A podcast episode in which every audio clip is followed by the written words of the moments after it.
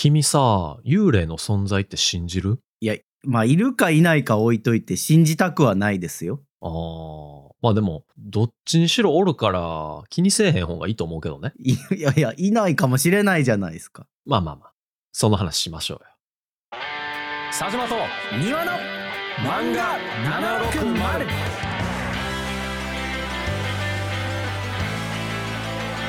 忙しい社会人2人がいろんな漫画の魅力をワイワイ語る漫画760お送りするのは佐島と庭です。聞くと新しい漫画を読みたくなる。持っている漫画を読み返したくなる。そんなトークをお届けしたいと思います。本日のコーナーは今日の持ち込みですこのコーナーでは佐島と庭のどちらかが選んだ漫画一作品について語っていきます語りたいポイントのために軽くネタバレしてしまいますのでえネタバレ一切困るって人は漫画を読んでからお聞きください本日は岩城俊明先生の見える人の話をねしたいなと。結構前ですけど、サイレンのお話をした時の、まあその作者の先生ですね。そう、サイレンの話をした時に、先に見える人の話しようかなと思ってたぐらい僕はめっちゃ好きな作品なんですけど、あお気に入りの作品だと。そう、だから、今日のテーマも、この漫画、俺の魂に刻まれちゃってるじゃんっていうテーマでやらせてもらおういやいやいや、佐島さん普段、じゃんってそもそも言わないじゃないですか。言わへんからキャッチーに聞こえるんかなと思って。なんか、ちょっといじってんねんな、じゃんを。いやいじってないよ。向こうの方がマジョリティやからね、それは。別にいじめとかじゃないし。いやいやい、いじめとは言ってんけど、いじってはいる。反抗、反抗してる。このテーマにしたのが、うん。ジャンプで連載してたんですけど、うんうんうん。連載してた当時、えー多分、物語の真ん中ぐらいから読み始めたんですよ。その僕がジャンプ読み始めたのが。途中からね。そう、途中からやって、うんうんうん。で、そのまま、まあ、あの、完結を迎えて、うん、見える人が。で、その後、単行本を買って、最初の前半を保管したみたいな読み方をしてて。はいはい。まあまあ、なんというか、最初から読んだわけじゃないから、ちょっと変な読み方ではあるけど。そうそうそうそうそう。で、あの時やっぱすごい終わり方とかもめちゃくちゃ好きやったから、うん。改めて何年ぶり ?10 年ぶりぐらいかなうんうん多分。とかに、まあなんか途中でね、読んだりとかもしてたから単行本を。うん。うん。久しぶりにこう取り出してきて、10年ぶりぐらいにこう読んで、あ、なんかやっぱここが好きやってんなみたいなところをね、こうメモってたんですよ、いろいろ。はいはい。まあ思い出とともにね。そしたら、え、ちょっと待って、これなんか、今、俺が好きな漫画とか映画とかの要素、なんか見える人からほとんどこう、影響を受けて、今の俺の趣味があるんちゃうかみたいな。ああ、まあ自分を形作ったと。いや、そうそうそうそうそうう。ん。なんか、そういえば思い返したら、この頃からこういうやつ好きやったかも、みたいになってきて、ちょうんうんうん。っとそこの話をしたいなと思って。こで、これあの、どういう漫画かというと、う。うん。あらすじがですね、まあ、高校への進学を機に上京してきた、桶川姫野さんっていう女の子がいるんですけど、うん。こう初めての東京、初めての都会なんで、めっちゃ迷子になるんですよね。まあ新宿とかね。うん。そうそうそうそう。なんか名前は出てきてへんかった気するけど、はいはい。多分そこらへんね。うん。で、そこで道案内を買って出てくれたのが、見えない何かに向かってひたすら話しかけてる、ちょっと怪しい男、明神っていうやつやったんですよ。まあ、正直言うとあんまりちょっと頼りたくはないですけどね。まあでもその人しか声をかけてくれないっていうところに東京の怖さを感じたんやろ違なう違う、そんなことないと思います。東京の人うんもうちょっと聞いたら教えてくれるよ。聞いたらねそれはそうやと思うよ。うん 大丈夫？って声かけてくれるのがニューヨーク でも聞いたらめっちゃ丁寧に助けてくれるのが東京。そうかな。いやでもほら声かけられるのもかけられるのでちょっと怖さあるじゃないですか。あ知らいない街でね。明神は怖い方。声かけてきたんやね。声かけてきた。でそのまあちょっといろいろ話をした後にうん。そのまあでも言うてでも出会って間もない5分10分ぐらいなんですけどその明神からうん。君さ、幽霊の存在って信じる？って言われるんですよね。はいちょっとあかん人引いたわこれ。あかん人引いたわ。で、こう聞かれて、ううんわっってなって、こう、姫野さんは、あやばい、東京ってやっぱ怖いところなんやなと思って逃げ出すんだけど、みたいな。やだな、逃げさせてくれよ。逃げたいやろ、それは。さすがにね逃げ出。すんだけどっていうところがあらすじですね。うん、いや、まあ、幽霊の存在の話するが悪いってわけじゃないけど、そう、実際、うん。あ、でもいるんすよ、この世界では。幽霊自体がね、幽霊自体がいるんですよ。うん、うん、この世界では。そう。だから、明神は別に変なことは聞いてないんですよね。まあ、その、話題自体がおかしいわけじゃなくて、タイミングの問題ですよね。それは。まあまあまあ、でも明神もちょっと、まあ、それは信じてくれねえよな、みたいな。うん。やっぱ凡人にはそういうところは伝わんねえよな、みたいな感じなんですよね。随分見下してるやな。うん、ごめん。これは今の僕の気持ちが入っただけで、明神さんはめちゃくちゃ優しい。適当に言うのやめてもらっていい？そうめちゃくちゃ優しいんですけど、うんまあそのジャンル的にはね、これあの、オカルト能力バトルものみたいなはいはいはいはい。感じなんですよね。まあ言うたらね、サイレンも能力バトルありましたけれども。ああ、そうそうそうまあそういう魅。力もやっぱあると。そう。うん。なんかこう、除霊師より強い存在っていうのがまあ、キーになってたりとか。除霊師より強い存在？あ、そう、そうなんつうの？一般的な僕らが想像する除霊師うん、うん。はもちろんいるんだけど、はい。それよりも、こう、強くて、うん。霊をマジでボコボコにできる奴らみたいな いるんですよね。まあ霊を倒せる強い人がいるんだね。そうそうそうはいはいはい霊を倒せる強い人がいたり、うんまあ悪霊ともちろん戦ったり、うんうんうん。帳が降りたりするんですよね。なんか聞いたことあるな、帳っていうワードは。こっちの方が先やからね。違う違う。なんかそういうこと言うとトゲ出てくるんですけど。あの、一応ね、あの、帳って言ってるけどうん、漢字は違うんですよ、ちょっと。なるほど。漢字も違うし、ちょっと能力的にも、こっちで言う、見える人で言う帳はちょっとまた違う役割。うんうん必殺技みたいな役割。はいはいはい。うん。どっちかというと領域展開みたいな感じですね。見える人で言うなよ。いや領域展開って別にね、四字熟語やから。いや、じゃじゃじゃ四字熟語で言われたらよくわからへんしね、そもそも。この間でも会社の資料で見たで、領域展開って。そうなの。何々の領域に展開していきますみたいいやなのをこう。領域に展開はわかるけど。いや、じゃあでもギュッてなって領域展開って書いてあった。脱脱字じゃないそれは。わからん。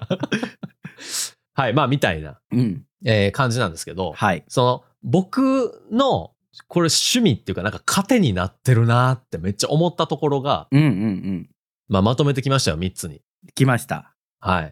まとめてきたので、ちょっと一個一個ね、喋っていきたいんですけど、うん。まず1個目ね、はい。ホラー嫌いを納得させる幽霊ロジックっていうのが、ええなーって思ったところ。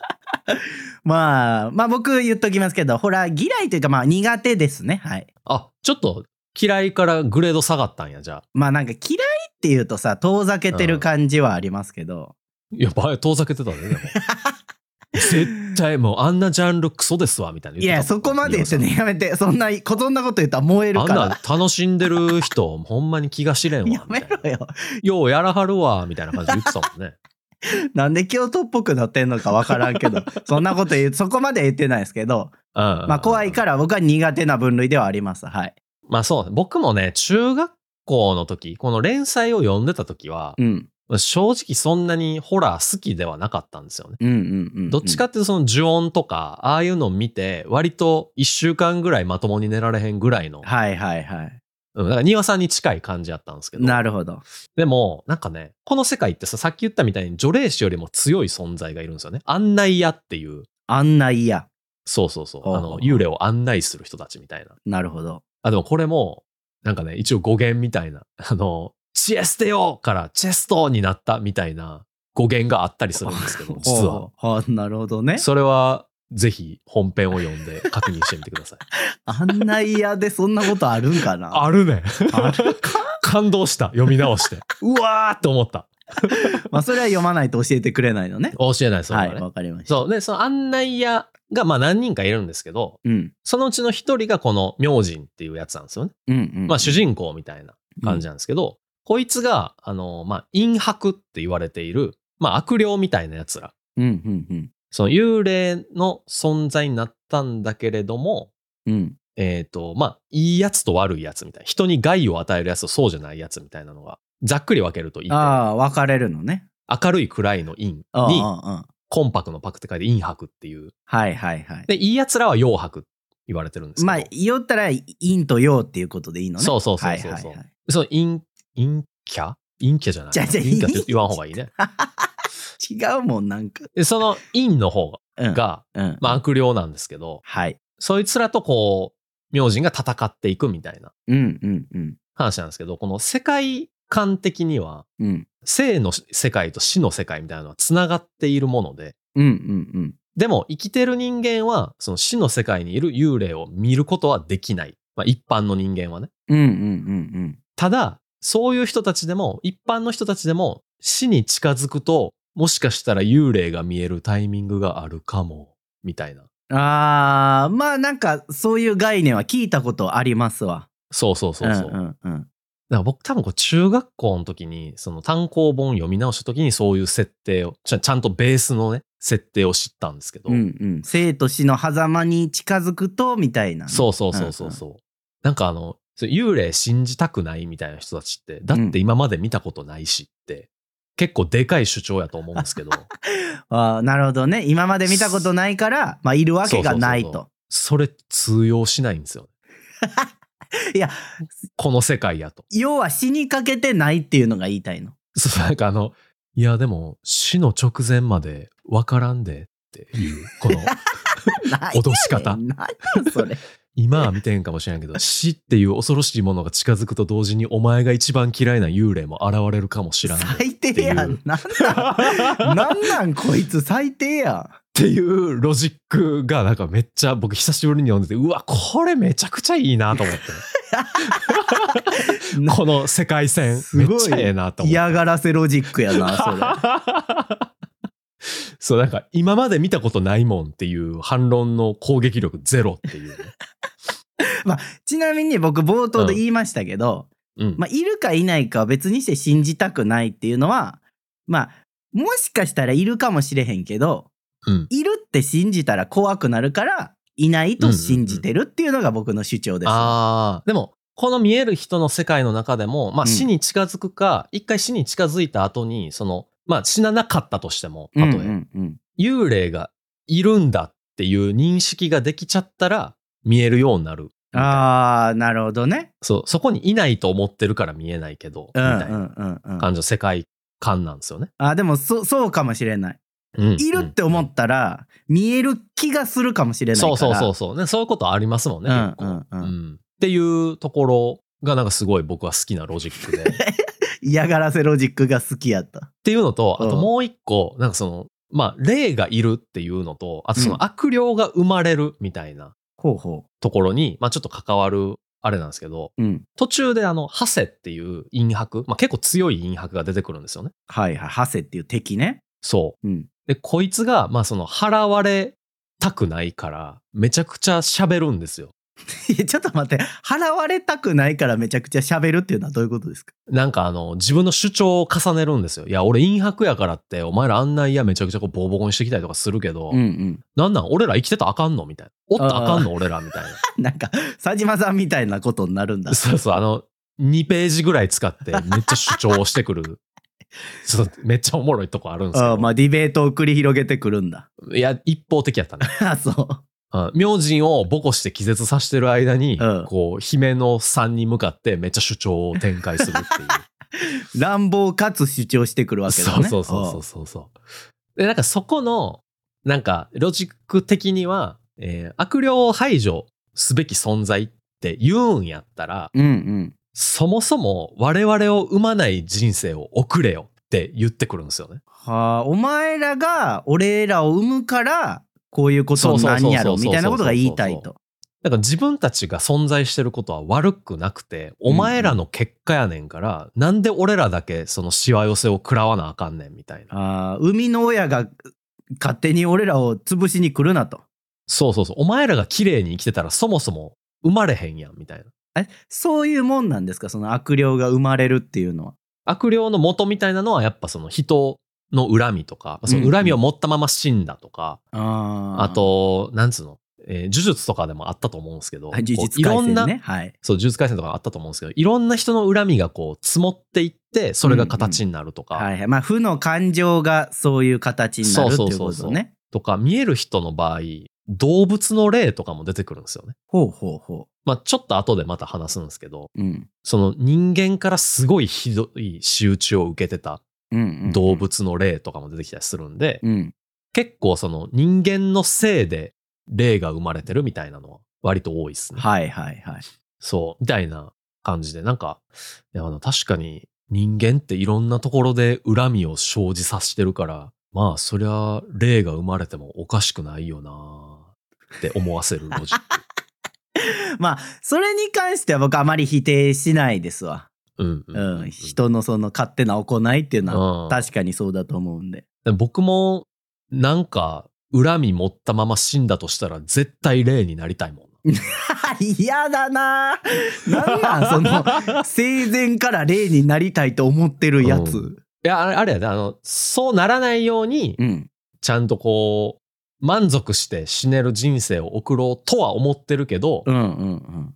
万が一誰かに邪魔されたりとか、うんすごい悪意を持ってなんかされたりとかして、道半ばで死んだりとかしたら、うん。もし選択肢があるんやったら絶対に霊になろうと思ってます。僕は。いやもう成仏してくれよ。いや、無理。それは。よく、やばいな、しつこそうやわ、この霊。いやー、もう、任せてください、その時はね。何を任すの？ニュースになるぐらいにはちゃんと。やめろよ。この犯罪予告みたいなんてなんか、捕まるんかな？捕まらへん、捕まえられへん。僕霊になったら絶対ひどいことしますよ、みたいな。そんなこと言ったら、霊界探偵みたいなやつが出てくるわけや、また。いや、僕払われるんや。案内屋に。まあでも、見える人ではそういうロジックが、まあ途中で主張されてたりとかして、うんうんいや、確かになと思ったんですけど、うん。うん。まあでもそんなね、なんか幽霊がいることに対して、姫野さんはちょっとやっぱ怖がるわけですよ。いや、幽霊とか怖いし、みたいな。そらまあ、得体の知れないもんですからね。そうそうそう。っうん。ていう姫野に対して一応、明神優しいんで、うん。まあ、霊は怖かろうが平気だろうが存在するから気にしなくていいよ、みたいな 言ってくる。る。このロジックも僕結構好き。どうすどうせあるんやから。はいはい。もう、名字にとってはずっといるものやから。そうそうそう当たり前の存在やからっていうことね。そう。明神もちっちゃい時から見えたんですけど、やっぱそれですごいいじめられたりとかしてて、うんうんそういうのを経て、こう、まあ、どっちにしろいるんやから、もう気にしなくていいよ、みたいな。っうん。うんうんうん。ていう明神はなんかすげえ優しいなって思ったっていう。まあ、ちょっと悟ってる感じはあるよね。そうそうそう。んまあなんかこのあたりのちょっとこう、妙なロジックというか、うん。うん。こういうのはなんか中学生あたりからそういえば好きになっていった気がするなーっていう、振り返って思うかあらーめっちゃ影響を受けてそうやなと思いましたね。いやいや、でも生死の狭間のやつは嫌なロジックやな。せやこれめちゃくちゃいいよね。めっちゃ嫌なロジックやな。うん。今まで見たことないもんっていう。今、話噛み合ってないのに噛み合ってるもんな。僕が嫌やって言ってんのにいいですよねって言って、おかしいよな、これ。噛み合ってないもん、1ミリもほんまは。評価してるところはね、一緒やから、でも。そうね。そう。嫌やからいいねん。うん。うん評価軸は一緒やで。そうそうそうそうそう。でちょっと二つ目のポイントなんですけど、うん。これがですね、なんか、暴力が全てを解決するわけじゃないっていうのが。結構、大きいテーマやなと僕は思いながら読んでたんですけど、はいはいはい。なんかね、えっと、基本的に案内やって、うん。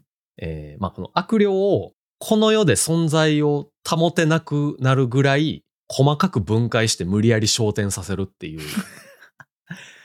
あー。じゃあ、うん除霊とはちょっと違うのか。えっ、とね、除霊師は多分祈って、うんうん。あ、この世界ではね。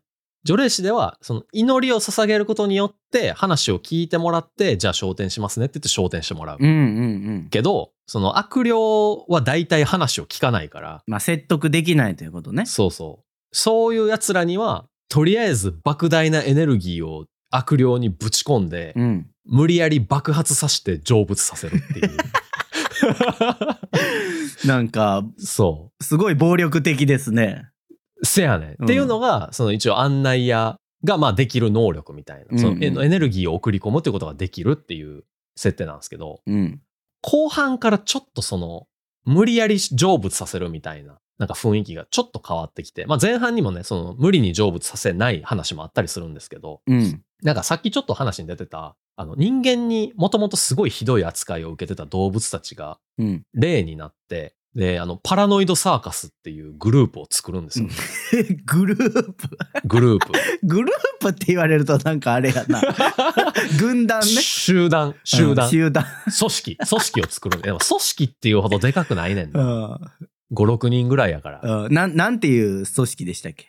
パラノイドサーカス。パラノイドサーカスね。うんはい。で、人類滅亡を目論んでるんですよ、こいつら。あーまあ、族みたいなもんだね。うん、いや、でも、その人間がいるから、うん。僕らみたいなのが生まれるみたいな。その動。物も、そのずーっと檻に閉じ込められたりとかしてはいはいはい。たから、うん。じゃあやっぱ人間を滅ぼさないとみたいなるほどね。な、うん、感じになる。で、僕らがこう安心して生きていける世界を作ろうみたいな。うんうん。まあ動物側からしたらそうやろうね。そうそうそうそうう。ん。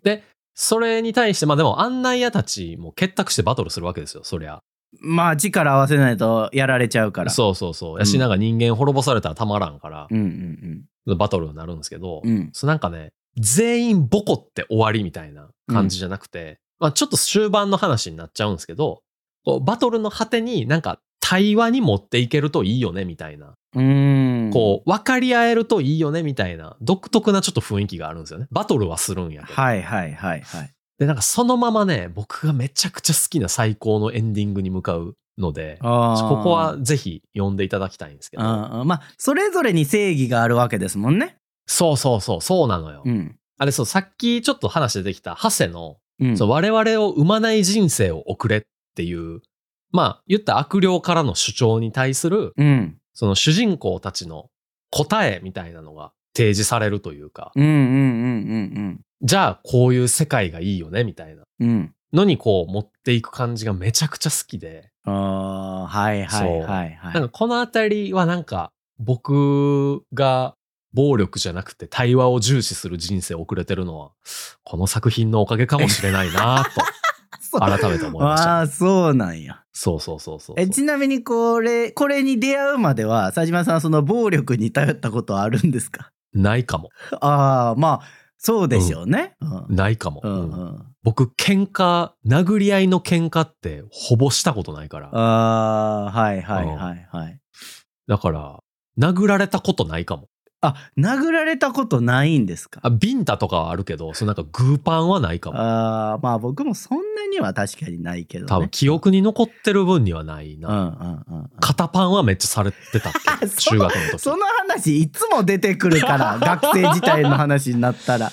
しかも、ちょっと有名になったおやめろってだから、もういいって、それ何回か聞いたことあるからやめなさいよ。そうなんか暴露みたいなやつさ。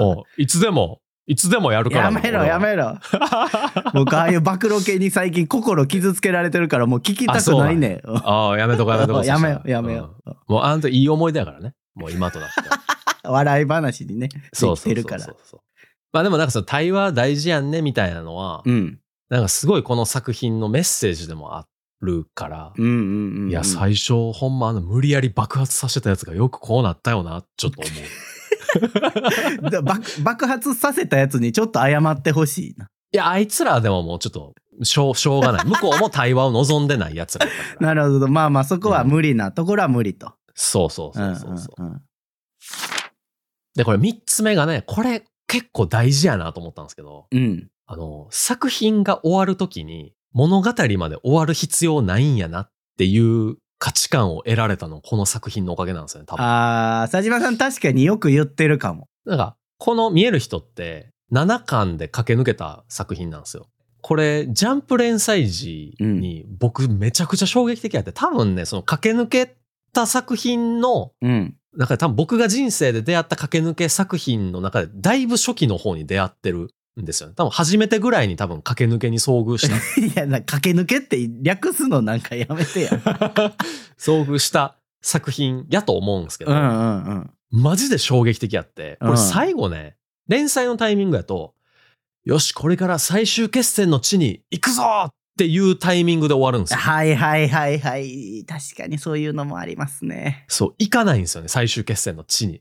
まあ、い行かないというか、行けないというか。え、でも、めちゃくちゃすごいいいカタルシスを得て終われるんですよ。ああ、はいはいはい。まあもちろん、やっぱりその、駆け抜けてるから、どうしてもその、あ、途中で終わったなって感じはするんですけど、うんうんそれでもちゃんとその、なんていうの、メッセージの落としどころみたいなのはしっかりあって、うん。うん。で、かつ、連載は終わるんだけど、物語はまだ続いてるんですよっていう、ワクワク感みたいなのはすごい残してくれる、はいはいはいはい。最高の終わり方をしてて、うん。それがめちゃくちゃ好きなんですよね、僕は。これがほぼファーストやったと。ほぼファーストですね。ほぼファースト駆け抜けと。そう。で、これ僕、ちょっと、個人的にすごいカタルシスを得られたとこなんですけど、うん。僕その連載部分の後半はジャンプ本誌で読んでて、はいはいはい。で序盤の、えー4巻ぐらいまでかな ?3、4巻ぐらいまでは単行本を買って読み直して、うん。でその4巻までは持ってたから、その何回かこう、ことあるごとに読み直したりとかしてたんですけど、え、ちょっと待ってください。それは1巻から4巻まで買って、うんえ。っと、5巻から7巻までは持ってなかったんですか？しばらく。今まで持ってなかったんですよね。それもそれでやなと思うけど。あでもはいエンディングのとこはもう覚えてるから。ああ、ちゃんと覚えてるから、ね。そうそうそう。うん。やったんですけど、うん。今回その、まあ、漫画の60で喋ろうと思って7巻まで揃えてはい読み直したら、これあの、7巻の単行本の方には、うん。連載時に描かれてなかった、その、最終話のその後が描かれてるんですよ。ええあ、ちゃんとそのコミックスの方にはついてるんだ。そう。それになんか15年越しぐらいで気づいて、え、こんなんあったみたいな。それはその時に買わへんからや。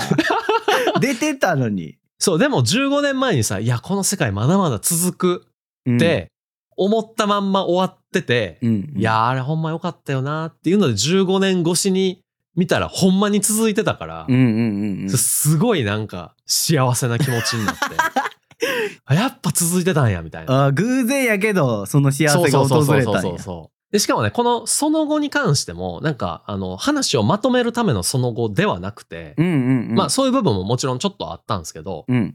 なんかね、さらに物語が続くとしたら、みたいな感じで、結構こう、新しい種をまくみたいな。うーん。うんうんちょっと今まで明かされてなかった設定をちら出しするっていうはいはい、はい。感。じのその後っていうか、ボーナスエピソードやって、うん。で、それはあの、岩城先生もあの単行本に書かれてたんですけど、その、終わらせたくないみたいな。うーん。から、なんかその、もし今後書けるとしたら、この人たちにはこういう物語があるかも、みたいな感じで終わらせたかったみたいな。はいはいはいはい。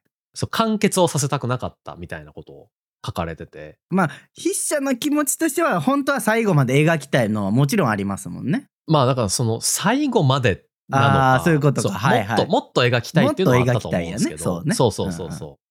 あったと思うんですけど、うんまあでもなんかその後はこう、もう読む側に任されてる感じっていうのが、うんうんうん。なんか僕はすごいそれがなんか、まあ当時見た最終回も好きやったし、うん今回15年越しに読んだボーナスエピソードも、うん。僕が好きやったところをちゃんと大事にして、こう、ボーナスエピソードがこう、まあ書かれてたから、うん。いや、めちゃくちゃ感動したね、今回。はいはいはいはい。そう。なんかその、メッセージ的な結論が書かれてるから、うん物語的な終着点とか、その、まあ、はっきりしたエンディングみたいなのが提示される必要って僕は、なんかあんまりないんやなっていう。ふうに思ってるんですけど、うんうんうん。普段も。うん。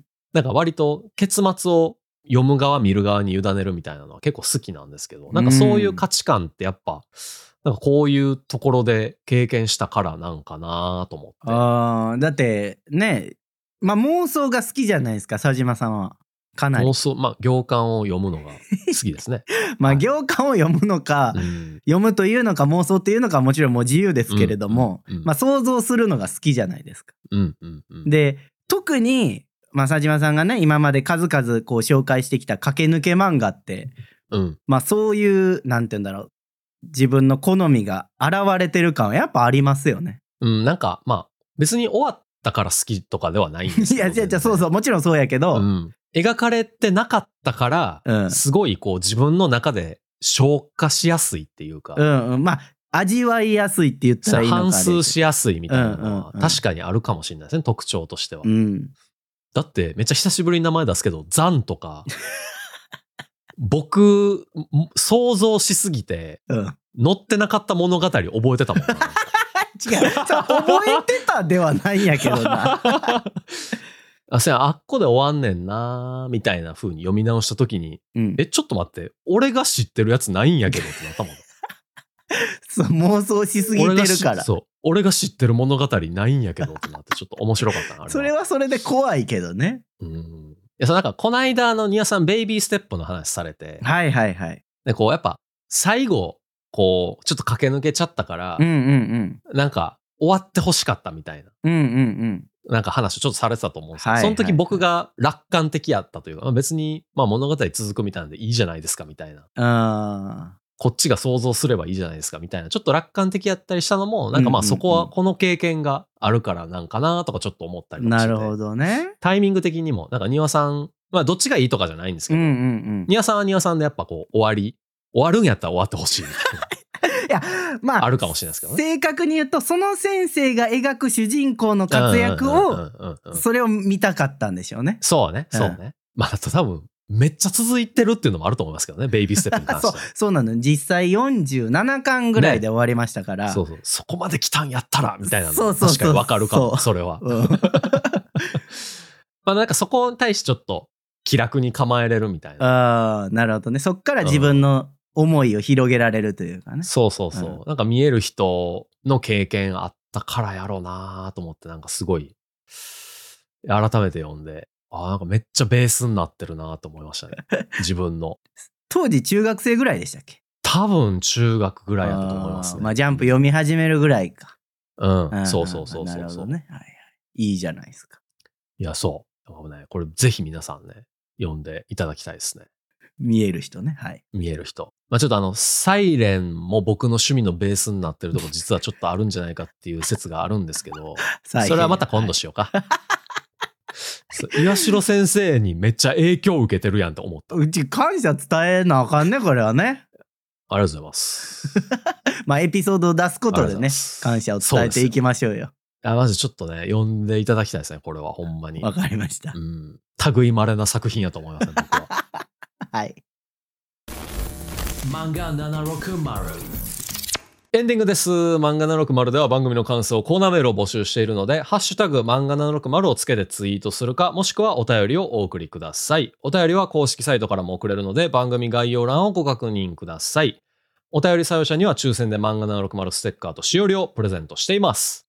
漫画760は毎週水曜18時頃に更新しています。ぜひ番組のフォロー、高評価、通知設定オンを忘れずにお願いします。また、ツイッチでもたまに生配信をしているので、そちらも遊びに来てください。お便り一通紹介したいと思います。ラジオネーム、上尾さん。おい。佐島さん、庭さん、明けましておめでとうございます。おめでとうございますこれ、年明けにいただいたお便りですね。うんうんえー上尾と申します。うん。以前、好きあらば言いたいセリフにお便りさせていただきましたが、通常のお便りは初めてです。改めまして、はじめまして、上尾です。はじめまして。ずいぶん改まりましたね。私は漫画 NG の家庭で育ったため、漫画を全然読まない人生を歩んできました。唯一持っている漫画は、いや、ゆいさん持っている漫画は、コブラとシティハンターとワンピースのアラバスタ編までです。すべてアニメから入って好きになり、社会人になってから買いました。うん。流行り物を扱うとあるポッドキャストでパーソナリティのお二人が漫画760の話題を出しまくるので気にはなっていたのですが 漫画知らないからなぁとほほと敬遠しておりました。が昨年映画を扱うとあるポッドキャストかっこ名前を出すと庭さんのご機嫌を損ねてしまうかもしれないので伏せさせていただきます。かっこ閉じ。を聞き佐島さんとギリーさんのお話がとても面白かったので漫画760も聞いてみようと思い 試しに聞いてみるとまあ面白い。漫画を知らなくてもお二人の掛け合いがめちゃくちゃ面白い。まだ全部聞けていませんがこれから聞くのが楽しみです。北斗の拳とポケモンの回が好きです。シーズン3楽しみにしております。それではいただいております。はい。ゆいさんなんかな？ゆいみつなんかな？あ読み方ね。唯読み方一じゃなくてねあ、唯一は唯一やけど。うん唯一はそうやけどそうそのゆい、まあ3つね、3つあるから、ゆいさんって書いてくださってて、うんうんこれはゆいさんと読むのか、ゆいみつと読むのか、どっちなんやろうなって思いながら まあ法聞いてました。則性に従うなら唯一かもしれないね2はじゃあ、ゆいふふた。もう ええって。そこじゃないから、大事なところは。いやー、そうね。ちょっと、漫画760放送コード厳しいんですよ。え放送コード厳しいってどういうこと？あ、そうなんか名前出したらあかん方々とかさ、い そんなことはなないですけど。庭さんにそう決められ、まあ放送コードっていうか僕が自粛してるだけなんですけどね。そんな、いやいや、いろいろ最近結構出てきてるじゃないですか。うんそうね。うん知ってるよ、そりゃ。あーそうであの、あれ見たっていう映画の番組やらさせてもらってるんですけど、私。う。お、不機嫌ならへんかった。みんな言えるで、もっと。いや、なもっと言えますよ、これ。いや、別にね、大丈夫ですけど、いや、この、このルートでも珍しいですよね。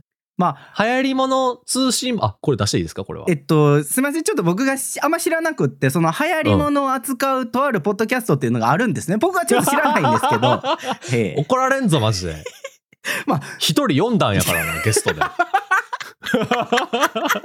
まあ、流行り物を扱う番組があるということですね、まずね。おうそうやで。もう来てもらったのにさ。まあでも、あれは、そっか、ホネストさんとして来ても、コナンフリークのホネストさんとして来てもらいましたもんね。まあまあ、そうなんでしょうね。確かに確かにうん。そうかそうかそうか。タイトルに入ってるけどな、ちゃんとコラ そうだから、庭さんはあの文字列を意味分かってないまま売ってたってことですよね。タイトルうかも決める時に。しれないですね。はい。なんかこれ入れてって言われたから入れるけど、ちょっとよく分からへんねんな、これ。っていうテンションで入れてたってことですよね。かもしれないですね。まあ、その番組さんから、ああまあ僕らの、話題をこういつも出してくださっていて、うんうんうん。で気になってたけど漫画知らないから敬遠して、そう佐島さんがもう一個やったらあれ見たを聞いて 迂回してから来たってことよね。そうですね。う。んそうですね。珍しいルートな気はしますけれども 随分。もうそもそも漫画 760A でって言われてるのに、まあ、片方被ってるからこっちでいっかってなったのも結構おもろいけどやまあそれはもう仕方なかったんじゃないですか。やっぱ漫画を全然読まない人生ですから、ああ、うん、分からへんのかなと思って。なるほどね。まあだから、評価されてるのは、佐島の部分っていうことかな。おいやちょっと待って。いやそれには反論がございまして。一応そう言うなら。らねおおお言っとくけど僕はもともと喧嘩腰ではなかったけど 佐島さんがそう言うなら。おお なんかこれ熱くなってきたな、今日。ほらどうしたどうした？お北斗の剣とポケモンの回が好きですって言ってくださってますから、あーはいはいはい。これは庭持ち込み回なわけで、よかったです。うんそのロジックはこうんう成り立たない感がありますからね。まあ、どうなんですかねでも、庭さんが持ち込んだだけで、結うん局僕の返しがおもろかっただけの可能性もありますよね。おやんのか？上尾さん、どっちが面白かったか教えてください。いいいいやめなさいそういうこと言うの。まあまあね。こうなんか掛け合いが楽しいって言ってくれてますから。うんまあまあそういうね、うん経由であれ見たから経由で入ってきてくれるのも大変嬉しいことでございますので今後ともよろしくお願いしますと言いたいんですけれども。言いたいんですけれども？いや、まだ終わらないっていう意味ね。ああそういう逆ことね説じゃなくて。言いたいんですけれども、言わないです。やったで、今のい。や、それはありがとうと。あでも、この3つね。でも、でも、それはありがとう。でも、そう、違う。なんか、接続詞って難しいんやな。そ一番、一番やったらあかんやつって、あの、去年読んだ人を怒らせる喋り方の本に載ってた。じゃあ、話は少し変わりますが、そうそうそう。うんそれがいいでもそ。の、持ってる漫画が、コブラとシティハンターとワンピースのアラバスタ編までっていうのがすごくこう世代を感じるのがあります渋いっすねよ。ね。渋いですよね、かなり。りだって、コブラなんて僕らアニメで見たことないんちゃうかな、リアルタイムで。サイコガンだけ知ってる。あの手についてるね。手につ手いてるやつ。についてるあの銃、左手かな、右手かな。どっちやろそれ言われたらわからんな。まあ、それぐらいのぼんやりした右ちゃう？右なんかな。ロックマンも右やんな。え、いや、ちゃう？でも、左か。ヌーベイは左手じゃん。いやさ、ガン、ガンじゃないからでも。でもそ、れ脳幹それ脳幹や。じゃあ仮に右がガンやったらさ、利き手が右手やった場合、左手めっちゃ頑張らなあかんくなるじゃないですか。でも狙う側が右、狙う側が利き手の方がいいんじゃない？え、でも日常生活しんどくないですか？お箸使うのとい。や、そう、だから、だから、生命をかけて、人生かけて戦ってくれてるんや。そういう僕らの代わりにさい。や、わからへんよ。結局、なん、なんでその手が銃になってんのか、経緯も知らないから。確かに、取り外せる可能性もあるもん。それは、それはそれちょっとなんか拍子抜け感もあるけどね。ロックマンだって、たまになんか普通の手になる時ありますよね。エグゼとかそうじゃない？あまあ、だってロックマンはスーツやからね。あ、そうかそうかそうか。うんうんうん。まあいいね、そこじゃなくて。まあ渋いねっていう、まあ世代があられるね。まあ、ワンピースのアラバスタ編までも、割とそこで完結してる人多いんじゃないですかね。あー、まあでも、そうか、そうか。なんかちょ綺麗ですもんね、あそこでも。そうそう、話はよく聞くし、うんうんなんかアラバスタ編までは読みましたっていう人ね、聞くしね。。うんで、まあ、あそこ一つね、盛り上がりのポイントは確かに。大きい盛り上がりではありますから、そこら辺の世代の人なんかなっていうのが想像できますわね。なんかこの上尾さんと同一人物だと思うんですけど、ほあのーツイッターでもまあ、上尾さんに近い名前のう。いや、それ勝手に暴露したらあかんのちゃ方がいらっしゃる。いや、これね、まあ、わからん、わからんから、そのうんはっきりとは言わ言わないんですけど、なるほどなるほど。名前が被ってる方がいらっしゃって、はいはいはいはい。その人はね、あの、あれ見たの方にも、あの、ハッシュタグつけて、ハッシュタグあれ見たって、あの、ツイートしてくれてるんですけど。宣伝してくんなや、さっき宣伝じゃないよ。よ。宣伝してないよ。僕はあの、事実を述べてるだけやから、なんこれは。やねん、事実を述べてる。いやねんけど、そっちで、うんなんかあの、あ自分が一番見た映画は、うんスタローンのコブラですってツイートされてて、いや、コブラ好きなのかな？わからん、わからんで。同じ人かどうかわからへんけど。あの、言っときますけど、それはタイトルが被ってるだけで違う作品ですよね、もちろん。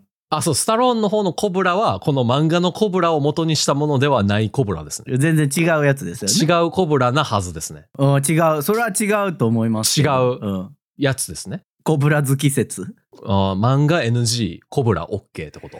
いや、でも、家庭的に。よくわからんけど。それ結局漫画は社会人になってから買われてますから。